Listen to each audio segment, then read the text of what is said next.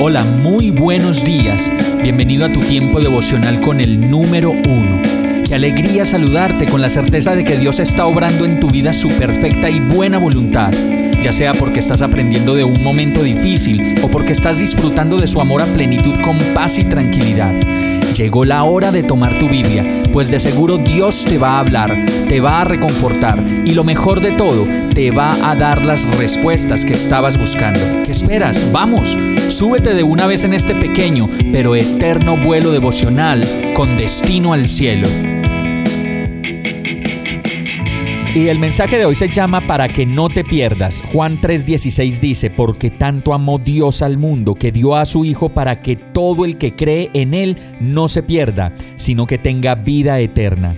Todo lo que Dios ha hecho desde siempre y para siempre considera un único fin, y es que ni tú ni yo nos perdamos de la gloria de Dios, de su perdón lleno de gracia y de la vida eterna. Tanto nos amó, y mira esto tan impresionante, tanto te amó y tanto me amó, que aun sin que yo existiera ya estaba en sus planes darme la vida y tenerme en el lugar en el que estoy y con las personas que tengo a mi alrededor. Y tú dirás, no, pues qué gran vida la que tengo. Y si te detienes a mirar, te darás cuenta que la vida que llevas no se parece a la de nadie más, ya sea porque estés pasando por un momento difícil o porque estés disfrutando de su amor con paz y tranquilidad. Ya sabes que detrás de tu existir hay un propósito eterno y es el que no te pierdas de la vista de Dios ni de su compañía segura por toda la eternidad.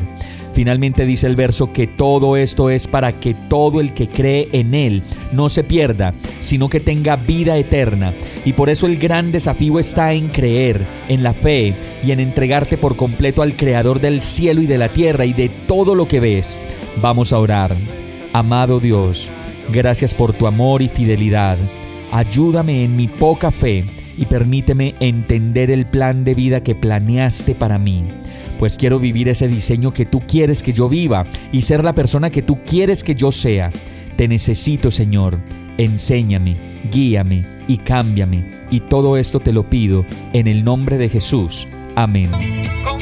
Hemos llegado al final de este tiempo con el número uno.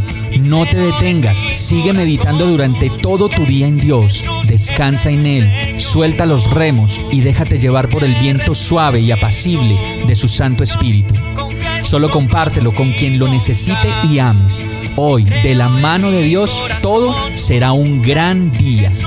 Para más información visita nuestra página www.iglesiabierta.com o llámanos al 313-334-0116.